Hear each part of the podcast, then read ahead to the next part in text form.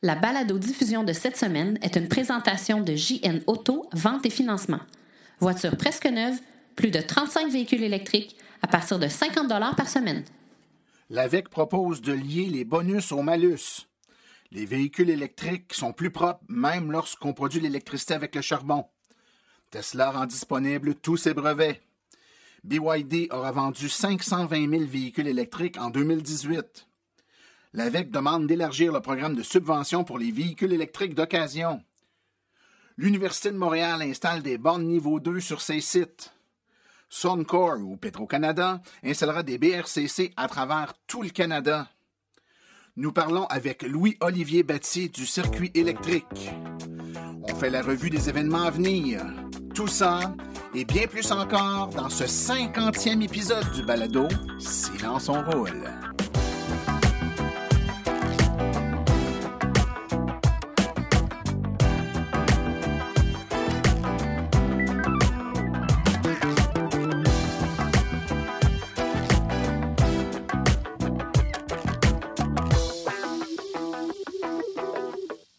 Bonjour tout le monde, mon nom est Martin Archambault, je suis euh, porte-parole média, administrateur et webmestre de l'Association des véhicules électriques du Québec.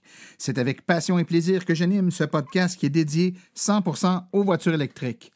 Au moment d'enregistrer euh, le présent podcast, du moins cette introduction, on se remet d'une, d'une pas pire solide tempête de neige, du moins pour euh, la région de Montréal et en s'en allant vers l'est.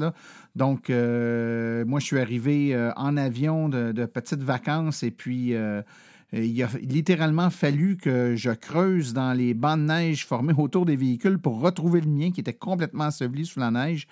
Euh, donc, on en a eu une solide. Ça a été la chance pour plusieurs électromobilistes de tester la conduite dans une chaussée fortement enneigée. Je vous rappelle que les voitures électriques étant euh, généralement assez lourdes avec un centre de gravité qui est bas, ont généralement une tenue de route qui est assez, euh, pour en tout cas la majorité des modèles, assez intéressante dans la neige. Souvent, c'est des véhicules qui n'ont rien envié à d'autres types de véhicules ou d'autres types de, traction. Et euh, plusieurs euh, électromobilistes témoignent que depuis qu'ils ont un véhicule électrique, ils ont retrouvé un plaisir de conduite à la neige qui peut s'apparenter dans certains cas à ce qu'on retrouve avec un véhicule à traction intégrale. Quoi qu'il en soit, euh, donc on se remet de cette tombée de neige et puis on va de l'avant, on continue et on, on se renseigne et on donne l'information le plus possible sur les différents véhicules électriques, toujours dans cette, cette foulée. Euh, encore une fois, aujourd'hui, au moment d'enregistrer euh, cette introduction, euh, L'Association des véhicules électriques du Québec vient de publier un communiqué de presse officiel dans lequel l'association demande au gouvernement d'étudier la possibilité de, connecter un présent malus, donc un, inconvénient à l'achat de véhicules à forte cylindrée qui existe déjà depuis de nombreuses années. donc, les gens qui achètent des véhicules de 4 litres et plus euh, paient déjà euh, une surprime au moment d'immatriculer leur véhicule, euh, à l'achat également, mais au, moment d'immatriculer le véhicule. Donc, une surprime qui est prélevée. Et cette surprime-là génère beaucoup d'argent. En fait, elle génère deux fois plus d'argent que ce que coûte, ou à peu près, là, pas tout à fait, mais presque deux fois plus d'argent que ce que coûte le programme de subvention des véhicules électriques et des bornes actuellement. Donc, nous, euh, par le biais de notre euh, communiqué de presse qu'on dit au gouvernement, c'est euh, c'est pas le cas actuellement, mais pourquoi ne pourrions-nous pas connecter directement le malus actuel qui est prélevé sur les véhicules à forte cylindrée, donc véhicules polluants, à la subvention pour les véhicules qui ne polluent pas? À ce, de ce moment-là, on pourrait arrêter de dire que le programme de subvention de véhicules électriques coûte cher. En fait, il coûte deux fois moins cher que l'argent prélevé par les véhicules à forte cylindrée. Et on pourrait avoir des subventions qui sont cohérentes avec le nombre de véhicules polluants, donc contrebalancer, avoir plus de subventions pour les véhicules tout électriques quand on vend plus de véhicules polluants. Puis la journée qui se vendra plus de véhicules polluants, ben, on n'aura plus besoin de subventions pour les véhicules électriques. Donc, c'est une logique qui est utilisée dans plusieurs pays dans le monde et qui fonctionne très bien. Ici, c'est pas comme actuellement et c'est ce que l'Association des véhicules électriques du Québec euh, demande en prouvant chiffre à l'appui euh, la cohérence de, cette, euh, de cette demande fort légitime qui viendrait également assurer une continuité dans les objectifs du gouvernement en termes de nombre de véhicules à atteindre et à mettre sur les routes, également en faisant une cohérence en tant que ce qui subventionne un véhicule vert, c'est un véhicule qui pollue. Alors, si euh, vous n'avez pas lu, là, je vous incite à faire un petit tour sur euh, le www.aveq.ca et vous allez retrouver dans nos nouvelles, dans nos actualités, l'information à propos de notre euh, communiqué de presse à cet effet. Je rappelle à tous nos auditeurs que le balado Silence on roule est disponible sur toutes les grandes plateformes, que ce soit Apple, Google, que ce soit Spotify ou encore plusieurs sites de podcasts ou de radio web privés. Euh, je vous incite cependant à venir faire un tour sur le iTunes Store et à partir de iTunes, euh, retrouver notre balado Silence on roule et puis de venir nous mettre là une petite cote et un petit commentaire. Si vous nous mettez une cote et un commentaire, ça nous aide à remonter dans la liste des balados populaires.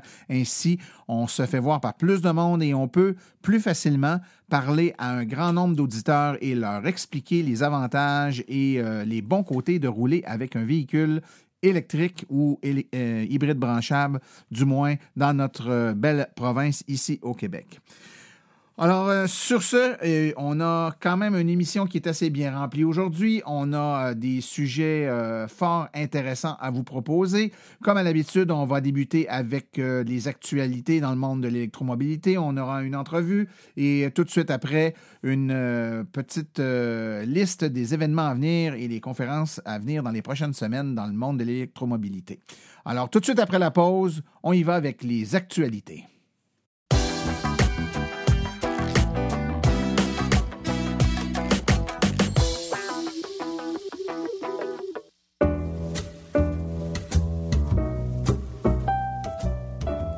Vous avez une entreprise qui œuvre dans le domaine des voitures électriques.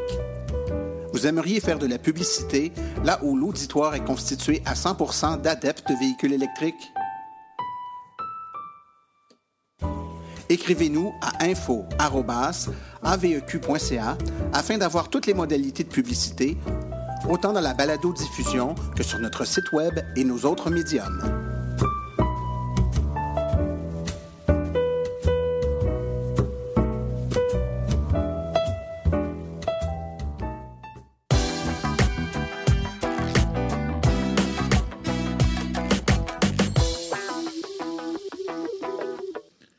Avait parlé dans une édition précédente de la balado-diffusion. Euh, on n'a pas à s'inquiéter pour la production des autos électriques, même dans les endroits du monde où l'électricité est fabriquée avec le charbon. Et c'est ce qu'une nouvelle étude vient encore de confirmer. Euh, c'est une étude réalisée par le BNEF, une entreprise dérivée de Bloomberg, qui devait rassurer les euh, constructeurs de voitures électriques. Elle confirme que les voitures électriques sont plus propres, même lorsqu'elles utilisent principalement l'électricité produite à partir du charbon. L'étude a démontré que les émissions des voitures électriques en Chine, aux États-Unis, au Royaume-Uni et en France, même au Japon et en Allemagne, euh, sont plus basses avec les voitures électriques, même lorsque l'électricité qui les alimente, comme on l'a dit, est du charbon. Et la voiture électrique produit environ 40 moins de gaz à effet de serre que la moyenne des voitures à combustion dans le monde entier. Dans de tels pays comme la Grande-Bretagne qui utilise en, plus des énergies renouvelables et euh, mélanger donc un cocktail de, de façon de créer l'énergie, c'est encore plus avantageux. Le taux en Grande-Bretagne, par exemple, pour 2018 était d'environ 27 inférieur à la moyenne. En Grande-Bretagne, premier rapport annuel du groupe de Climate Group qui révèle que 31 entreprises générant un chiffre d'affaires de plus de 500 milliards de dollars ont pris des engagements en matière de véhicules électriques, euh, notamment des noms prestigieux comme BT, IKEA, Onliver et EDF et l'aéroport d'Heathrow. Le rapport a fourni une mise à jour détaillée sur les engagements pris par les sociétés membres qui euh, s'engagent euh, à remplacer 145 000 véhicules à combustion par des véhicules électriques dans 66 marchés partout dans le monde d'ici 2030. Vous l'avez peut-être vu passer, mais six anciens ministres de l'Environnement du Québec unissent leurs voix pour demander au gouvernement Legault d'adopter une loi sur le climat euh, et qui serait soumise en décembre par Dominique Champagne au nom du signataire du Pacte pour la transition. Dans un geste qui transcende toute partisanerie politique, Clifford Lincoln, Lise Bacon, Paul Bégin, Thomas Mulcair, Daniel Breton et Isabelle Melançon demandent par écrit l'adoption par l'Assemblée nationale du projet de loi visant à assurer le respect des obligations climatiques du Québec. Leur déclaration est accompagnée d'une lettre signée par 18 professeurs de droit et d'environnement qui appuient l'adoption du projet. De son côté, Yves-François Blanchet, qui a aussi été ministre de l'Environnement sous un gouvernement péquiste, appuie également la demande mais s'abstient de signer considérant qu'il a le devoir de réserve en étant devenu le chef du Bloc québécois. Elon Musk de Tesla, dans un geste de générosité rarement observé dans l'industrie automobile, a annoncé que, son entreprise allait rendre public tous ses brevets. L'objectif derrière est très simple, accélérer la lutte au changement climatique et contribuer au sauvetage de la planète. Tesla Motors a été créé pour accélérer le développement d'une forme de transport durable. Si nous ouvrons le chemin vers la création d'un monde rempli de véhicules électriques, mais qu'on laisse un champ de mine derrière nous pour empêcher les autres d'avancer, nous agirons à l'encontre de notre but, a déclaré Elon Musk. Il a mentionné qu'au départ, son réflexe était de protéger les brevets afin d'éviter d'être englouti par d'autres fabricants ayant plus de moyens, et il a réalisé le contraire en constatant que malgré toute la production de véhicules électriques euh, des autres entreprises demeurait, somme toute, très marginale. Le constructeur chinois BYD euh, BYD a vendu un total de 520 000 voitures électriques en 2018, réalisant un bond de 25% par rapport à l'année précédente, selon un rapport officiel sur les ventes publié le 7 janvier dernier. Entre-temps, ces ventes de NEV, véhicules électriques de quartier pour l'année entière, ont fortement augmenté de 118% par rapport à l'année précédente pour atteindre 247 811 unités, ce qui est bien au-delà de l'objectif initial de 200 000 unités. Pour être plus précis, les ventes annuelles de nouveaux systèmes photovoltaïques d'énergie totalisent 227 000 unités, dont 103 000 unités étaient des véhicules tout électriques et 123 800 unités étaient des véhicules hybrides rechargeables. Au Québec, les acteurs de l'électrification des transports retiennent leur souffle au sujet de l'avenir du programme de subvention à l'achat de véhicules électriques, particulièrement la reconduction de la subvention euh, qui vise les véhicules électriques usagés. L'AVEC milite d'ailleurs activement pour un élargissement du programme. Le premier ministre Legault a promis de maintenir le cap euh, de la cible de 100 000 véhicules électriques d'ici fin 2020, mais ce n'est qu'au début, euh, ce n'est qu'au dépôt pardon, du prochain budget à la fin mars qu'on saura évidemment ce qui va en venir du programme de subvention, particulièrement celui pour les véhicules électriques d'occasion. Pour l'AVEC, ce programme est important pour démocratiser l'accès aux véhicules électriques et mériterait même d'être élargi. On pourrait premièrement élargir les années des voitures usagées euh, incluses dans le programme. Ensuite, on pourrait élargir le nombre de les modèles de voitures et inclure les voitures hybrides rechargeables, pas uniquement les voitures 100% électriques, car il y a une vaste gamme de voitures disponibles sur le marché actuellement et trop peu d'entre elles peuvent se qualifier au programme. Pour la deuxième fois en à peine plus d'un mois, Tesla réduit le prix de son modèle d'entrée de gamme de la Model 3. Le 1er janvier, la société a réduit le prix de 2000 dollars américains sur, tous ses modèles pour compenser en partie la réduction de 3750 dollars américains du crédit d'impôt fédéral que les acheteurs peuvent recevoir. Euh, évidemment, on parle là des crédits sur euh, les voitures aux États-Unis. La semaine dernière, on, a confirmé la réduction d'un 1000 dollars supplémentaires sur le prix de la modèle S et de la modèle X. Désormais, la société a également réduit le prix de 1100 dollars américains sur la Model 3 et cette décision intervient après que la société ait mis fin à son programme de parrainage en janvier qui offrait aux acheteurs un accès gratuit à ses superchargeurs pendant trois mois et le PDG euh, Elon Musk a déclaré que le programme était plus coûteux que prévu. L'Université de Montréal fait à son tour un pas vers l'électrification des transports en installant pas moins de 19 bornes de recharge niveau 2 pour véhicules électriques à plusieurs endroits sur différents campus. Un bel exemple à suivre.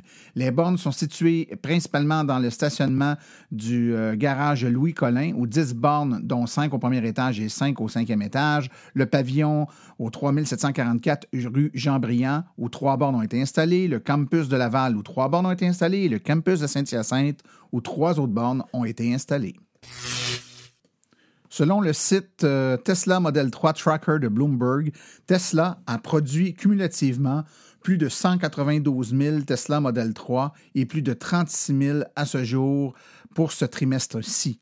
À un tel rythme, Tesla devrait pouvoir produire entre 70 000 et 80 000 Model 3 au cours de ce trimestre, ce qui serait son meilleur trimestre de tous les temps.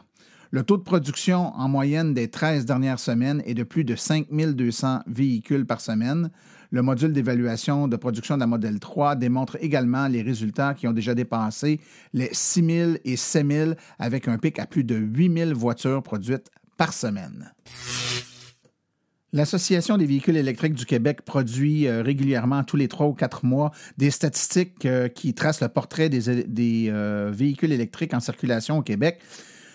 J'en ferai pas une, analyse exhaustive aujourd'hui, car dans un prochain podcast, on va en discuter. Ça va être le sujet de l'entrevue de fond. Donc, on va en parler en long et en large, donc des statistiques pour fin décembre 2018.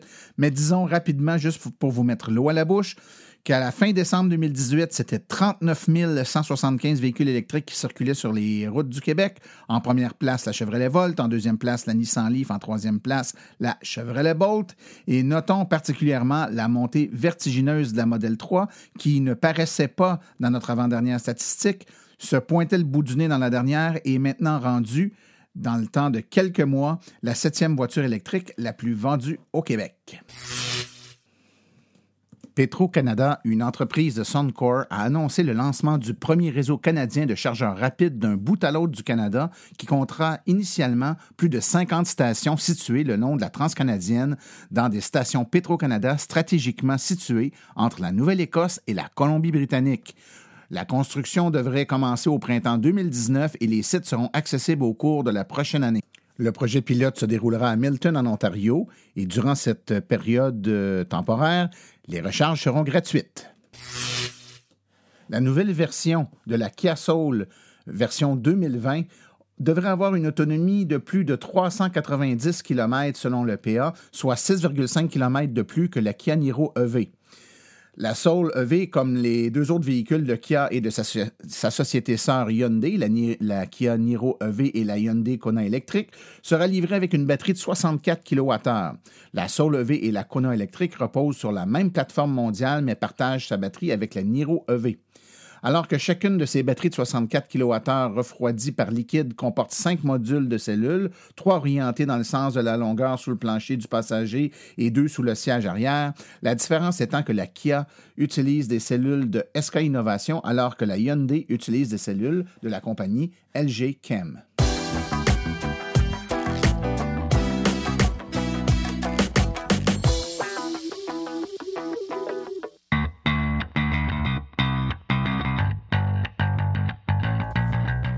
Vous êtes intéressé à faire le saut pour une voiture électrique?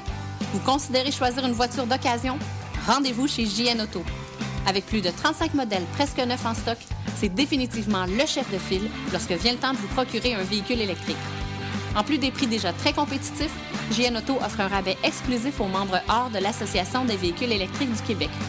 Une réduction supplémentaire de 299 plus taxes sur le prix affiché au financement d'un véhicule entièrement électrique ou hybride rechargeable. Consultez notre liste de voitures au www.jnauto.com. Téléphonez-nous au 1-888-821-3084 ou rendez-vous directement en succursale au 317 Route 116 à Richmond, en Estrie.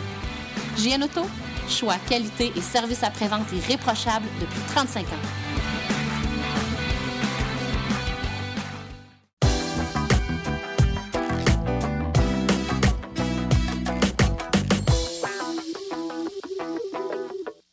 Alors, je suis présentement en compagnie de Louis-Olivier Batty, qui est porte-parole pour le circuit électrique à Hydro-Québec. Bonjour, Louis-Olivier. Oui, bonjour, Martin. Écoute, ça fait longtemps qu'on se fait poser plein de questions à l'AVEC à propos du circuit électrique. On essaie d'y répondre le mieux qu'on peut, mais euh, comme on dit, quoi de mieux que de parler aux bonnes personnes? Donc, euh, on a pensé t'inviter aujourd'hui. Ben, tout d'abord, merci d'avoir accepté l'invitation. Ben, merci, merci à vous. Écoute, euh, le circuit électrique, je pense que pour la plupart des gens qui ont une auto électrique euh, ou en tout cas qui euh, planifient d'en avoir une, vous êtes assez bien connu, le plus gros réseau de bornes de recharge publiques au Québec. Parle-nous donc un peu du circuit électrique. Donc, ça date depuis en quelle année ça a été lancé, ce circuit-là?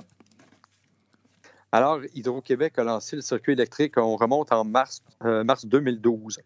Donc, on a parti ça à l'époque avec euh, quelques partenaires fondateurs. on se rappelle l'AMT, euh, euh, les, épiceries métro, Saint-Hubert, Rona. Donc, on a parti ça en mars 2012. évidemment, ça s'est déployé tranquillement au début, mais aujourd'hui, si on regarde, là, on a le, le plus grand réseau de bornes de recharge publique au Québec. on est rendu à plus de 1700 bornes, dont environ 170 euh, bornes rapides. OK. Et votre. Euh, juste pour qu'on démêle un peu les gens qui sont un peu moins familiers, parce que souvent on confond, ou en tout cas, soit qu'on confond ou on fusionne un peu trop euh, le circuit électrique et euh, flow. En fait, euh, si on, explique un peu, puis tu diras si je me trompe, Louis-Olivier, euh, le, circuit électrique s'est retourné vers des fournisseurs pour leurs bornes.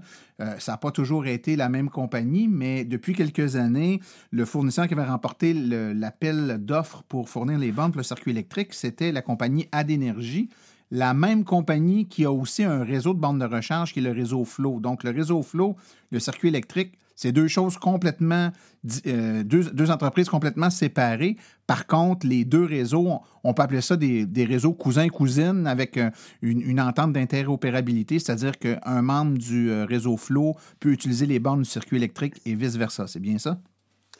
Ben, c'est ça. C'est la beauté de la chose, c'est qu'il y a deux, en fait, deux grands réseaux, si on veut, au, Québec. Il y en a d'autres là aussi, mais principalement, il y a donc le réseau Flow d'énergie et Adénergie est également le fournisseur des bornes du réseau public du circuit électrique. Et la belle nouvelle, c'est que si on est membre d'un des deux réseaux, bien, on a accès à l'ensemble des bornes des deux réseaux. Donc, si on est membre du circuit électrique, on peut se recharger sur les bornes du circuit électrique, sur les bornes du réseau Flow. Donc, c'est interopérable. Donc, ça, c'est sûr que ça donne plus euh, de choix euh, euh, aux, électromobilistes. Donc, ça, c'est une bonne nouvelle. Mais c'est clair que c'est deux réseaux différents. Le réseau, en fait, du circuit électrique c'est un réseau, une initiative qui a été lancée par Hydro-Québec parce que c'est clair qu'on avait un mandat euh, au début des années 2010 euh, là, euh, très clair au Québec, donc d'assurer un leadership en termes d'électrification des transports. Et c'est pour ça qu'on a lancé ce grand réseau de bandes de recherche publique. D'accord. Écoute, pour les gens qui connaissent bien le circuit électrique depuis longtemps, on savait que le déploiement des bornes, surtout les bornes rapides, mais en fait, euh, la, grande majorité des bornes de circuit électrique, c'était un, modèle basé sur un partenariat, donc avec euh, un partenaire qui acceptait, euh, par exemple, prenons Saint-Hubert, qui est bien connu, ou Métro, qui acceptait de payer une partie de la borne, puis le circuit électrique payait l'autre partie de la borne. Donc ça, c'est le modèle avec lequel on a connu le déploiement du réseau à ses, à débuts. Mais l'été dernier, au début de l'été dernier, le modèle d'affaires a changé. Il y a eu des changements réglementaires et ça permet maintenant au circuit électrique de, fonctionner un peu différemment. Est-ce que tu peux nous expliquer la façon dont maintenant le circuit électrique fonctionne en termes de modèle d'affaires pour euh, déployer des bornes sur le réseau euh, au Québec et voire même ailleurs? C'est clair qu'on a fait un modèle d'affaires qui est assez exceptionnel hein, parce qu'on a réussi à développer un réseau, euh, donc de nombreuses bornes avec des partenaires. Donc, dès le début, c'est des partenaires privés, des institutions, des municipalités qui ont investi, hein, si on parle du réseau à 240 volts, donc les bornes standards, c'est des partenaires qui ont payé pour l'achat et l'installation des bornes et c'est encore le modèle d'affaires aujourd'hui pour la recherche à 240 volts. Donc, Hydro-Québec n'a pas euh, mis d'argent là-dedans. C'est vraiment grâce à nos partenaires qu'on développe le réseau de bornes 240 volts. Pour les bornes rapides, c'est clair, au début, on a eu un partenariat, donc c'était 50-50 entre Hydro-Québec et le partenaire qui souhaitait installer une borne. Alors, on défrayait la moitié euh, des coûts, le partenaire l'autre euh, moitié des coûts. C'est un modèle qui a été euh, très bien, utilisé, donc qui nous a permis de pouvoir commencer à déployer rapidement des, des, bornes à recharge rapide. Mais on s'est rendu compte qu'un des grands succès de l'électrification des transports, puisqu'il y a de plus en plus de modèles tout électriques, qui, euh, donc, eux, recherchent des, bornes, euh, des bornes rapides, il fallait qu'on accélère le déploiement des, euh, des, bornes rapides. Alors, il y a un projet de loi qui a été présenté à l'Assemblée nationale au printemps 2018 et le 15 juin 2018, la loi a été adoptée à l'unanimité à l'Assemblée nationale pour permettre finalement à Hydro-Québec de devenir le seul investisseur dans le réseau de recharge rapide. Donc, dorénavant, Hydro-Québec finance 100 des bornes rapides à moins de, quelques partenariats. Mais en gros, ça nous permet, ça nous donne beaucoup plus de latitude pour accélérer ce déploiement-là de, du réseau de recharge rapide au Québec. Donc, je comprends bien, avant, vous aviez la permission de payer la moitié de la borne puis trouver quelqu'un d'autre payer l'autre moitié. Maintenant, c'est comme si le gouvernement vous avait dit, vous avez le droit de la payer au complet. Exactement. Nous, ce qu'on a présenté, euh, en fait, l'esprit de la loi qui a été adopté, c'était de dire on va, Hydro-Québec va pouvoir déployer, euh, donc euh, financer à 100% les, nouvelles bandes rapides, puisqu'on a réussi à le faire sans impact sur les tarifs d'électricité. Et j'explique, en gros, c'est un peu comme un, cercle continu. Hein. S'il y a plus de bandes rapides, on sait qu'il y aura plus de véhicules électriques. S'il y a plus de véhicules électriques, ça nous ramène, en fait, ça génère des revenus additionnels euh, générés par la recharge, finalement, euh, parce qu'on sait que les gens se rechargent principalement à la maison, évidemment sur les bornes également, mais à peu près 95% des recharges vont se faire à la maison. Alors, l'esprit de la loi, c'est de dire, bien, ces nouveaux revenus-là vont finalement servir à financer de nouvelles bornes de recharge rapide. Donc, c'est vraiment un cercle continu. Plus il y a de bornes, plus il y a de véhicules, plus il y a de recharge, plus il y a de revenus pour financer plus de nouvelles bandes rapides.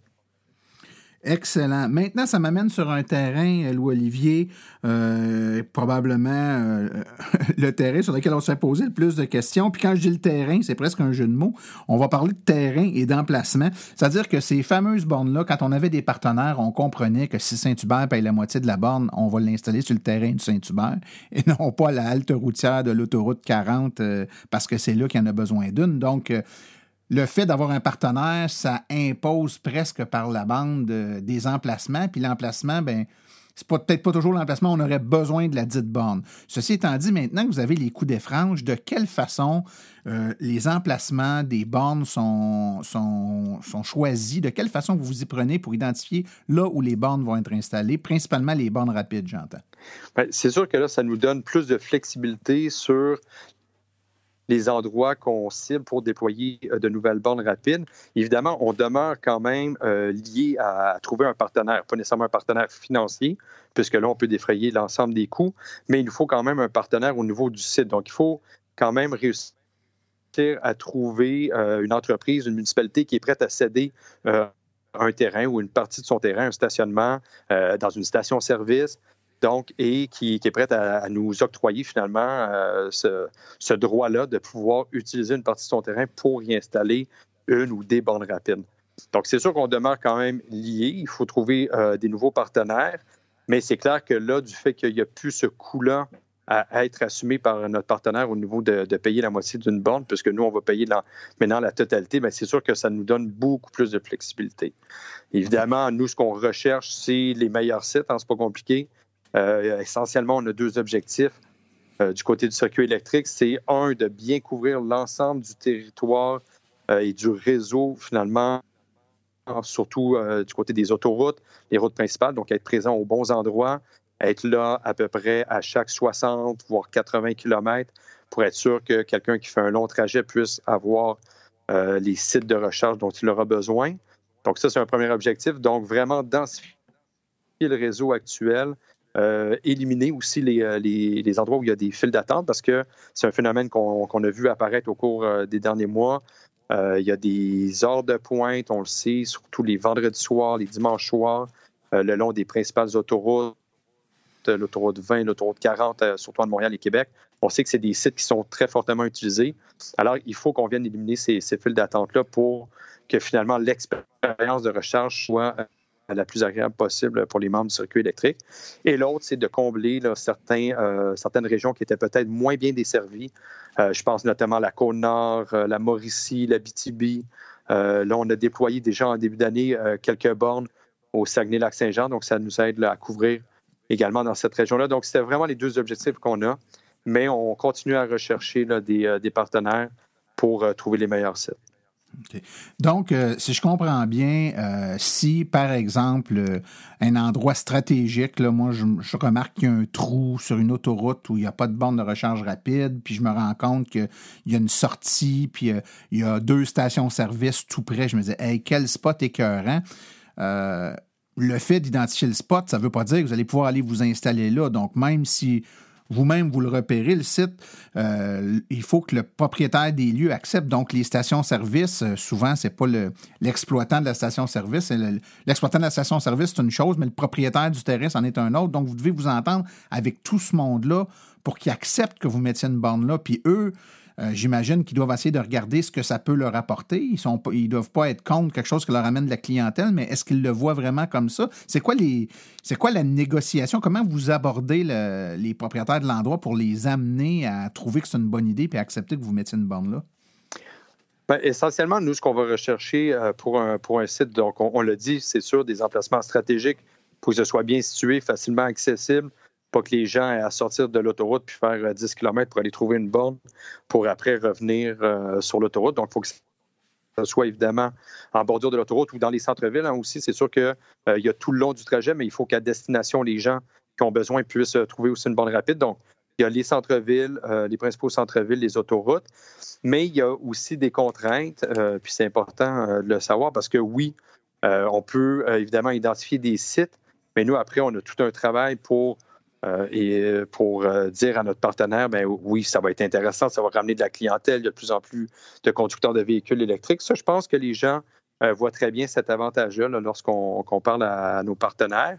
Mais si euh, s'il y a des conducteurs de véhicules électriques, des électromobilistes qui, qui, eux, voient des sites, qui identifient des sites, ils peuvent toujours, évidemment, euh, communiquer avec le circuit électrique directement sur le site web le électrique. Il y a un onglet qui, qui dit Ah, j'aimerais devenir ou je, je, pourrais devenir partenaire. Il y a un formulaire. Les gens peuvent nous écrire là-dessus pour nous signaler des sites ou si on parlait, si eux-mêmes ont une entreprise puis disent, regarde, moi, je suis intéressé, j'ai un bon endroit, je pense que c'est intéressant, euh, j'aimerais devenir euh, partenaire pour euh, le site, ils peuvent nous écrire.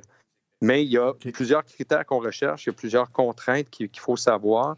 un, on parle de rechange rapide qui est accessible 24 heures par jour, 7 jours semaine. Donc, on veut un site où il va y avoir des services 24-7 à proximité que les gens puissent arriver à la borne. Ils vont se recharger pendant 20, 25, 30 minutes. Donc, il faut qu'il y ait un endroit au besoin où ils puissent euh, aller euh, se réchauffer si on est en hiver. Donc, avoir accès à un service 24-7, ça, c'est sûr que c'est quelque chose qu'on recherche.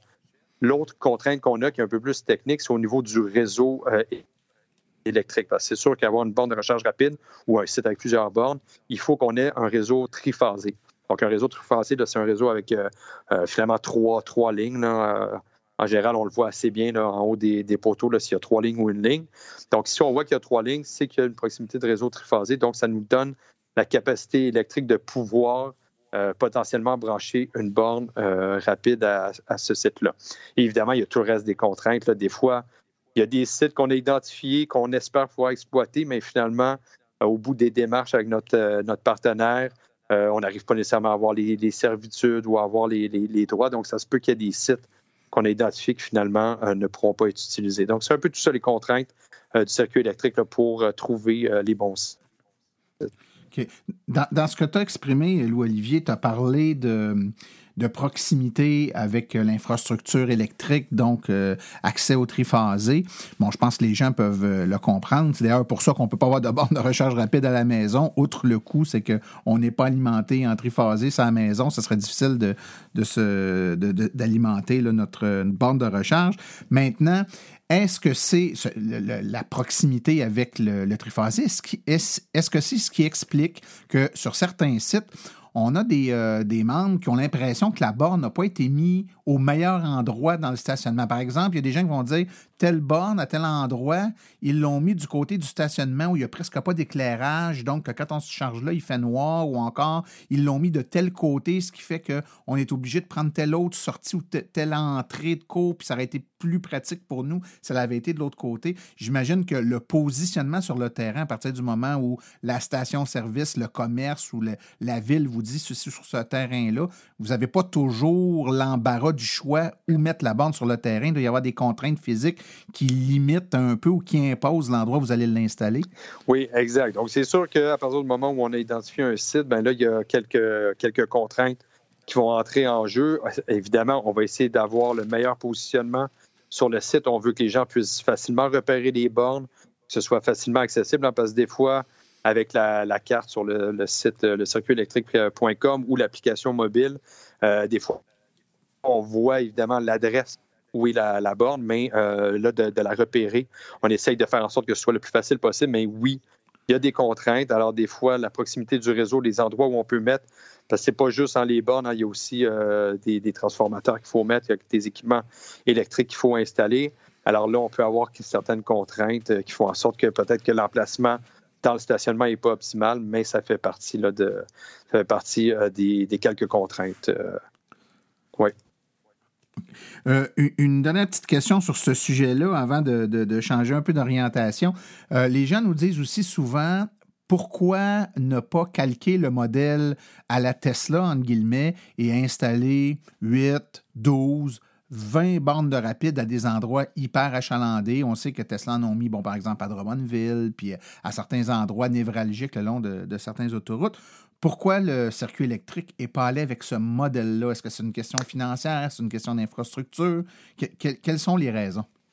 Ben, en fait, nous, ce qu'on a toujours souhaité, c'est être, euh, si on veut, disons, euh, directement en lien ou juste un peu en avance avec euh, les besoins des conducteurs de véhicules électriques. Donc, si dans une région, on voit qu'il y a de plus en plus de véhicules électriques, bien, c'est sûr qu'on va essayer de densifier le réseau pour bien répondre aux besoins.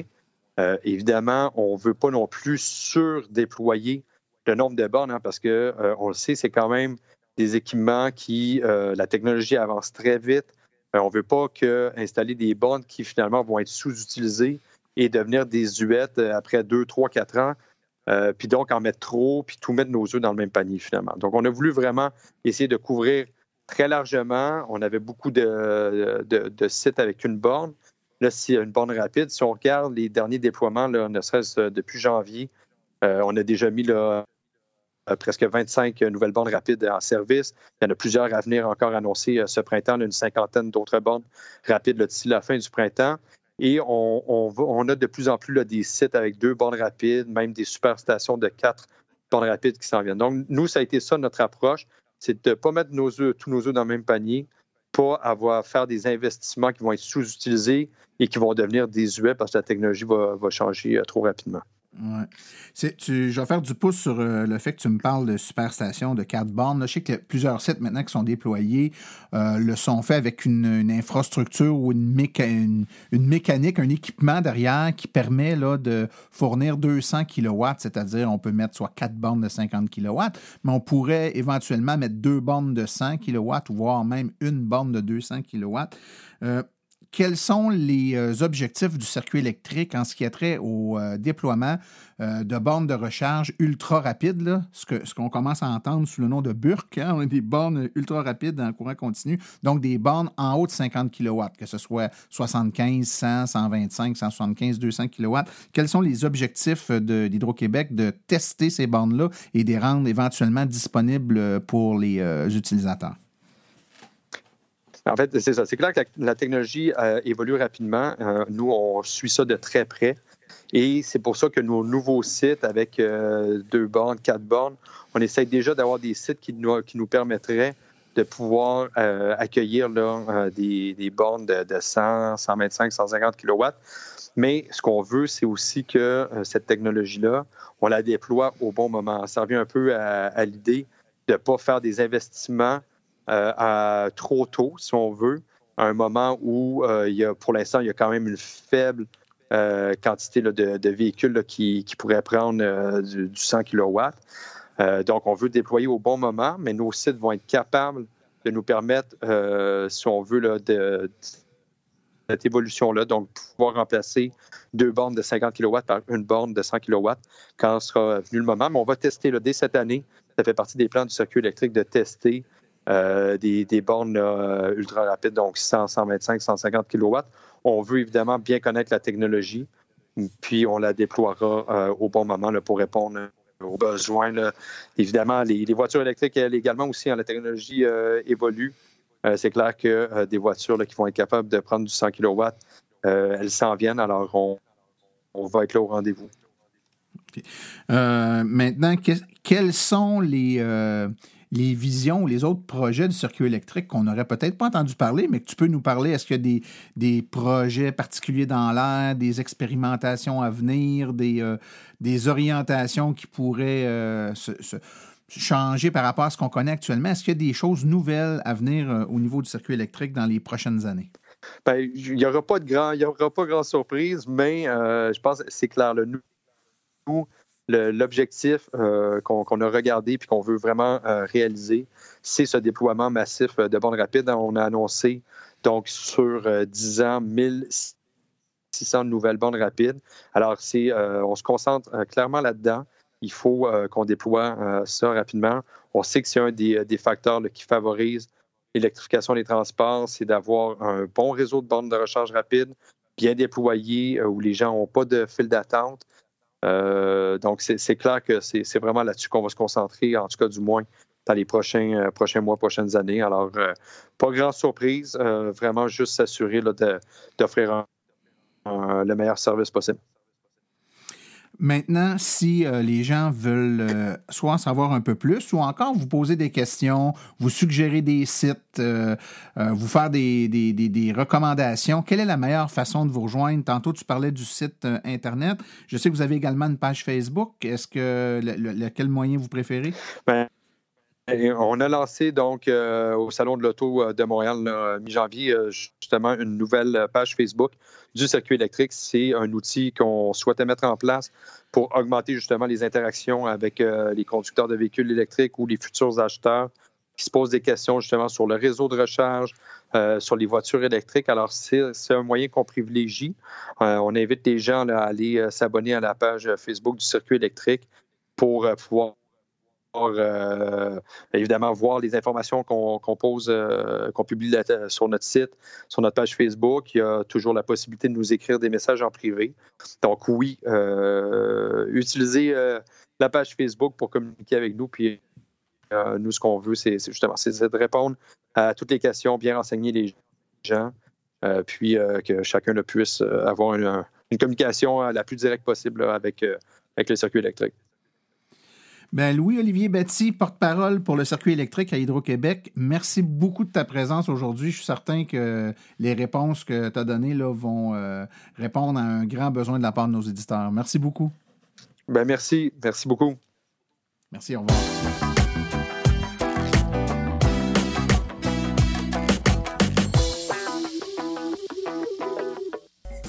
Le 28 mars 2019 à 19h, j'aurai la chance de donner une conférence sur les voitures électriques.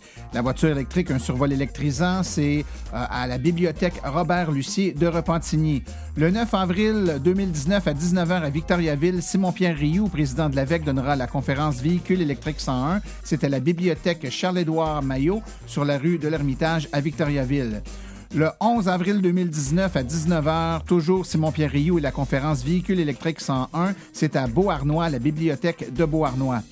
Le 17 avril 2019 à 19h, j'aurai la chance de donner une conférence La voiture électrique, est-ce pour vous? C'est à la bibliothèque de Pointe-Claire. Et finalement, du 3 au 5 mai 2019, c'est le Salon du véhicule électrique de Montréal, un événement à ne pas manquer. C'est à la Place Bonaventure, des essais routiers, de plein de véhicules électriques, des conférences, des exposants. Apprenez tout sur l'électromobilité au Québec. Et pendant le Salon du véhicule électrique de Montréal, le 4 mai, toujours la place Bonaventure, ce sera l'Assemblée générale annuelle de l'Association des véhicules électriques du Québec.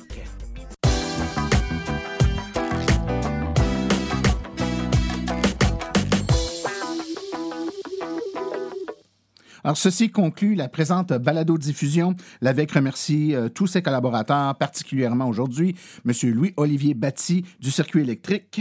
La reproduction ou la diffusion de l'émission est permise, mais l'Association des véhicules électriques du Québec apprécierait en être avisée. Toute question concernant l'émission peut être envoyée à martin.aveq.ca. Pour les questions générales regardant l'électromobilité ou l'association, veuillez plutôt écrire à info.aveq.ca. Pour vous renseigner et avoir accès à toute la documentation de l'AVEC, visitez notre site web au www.aveq.ca.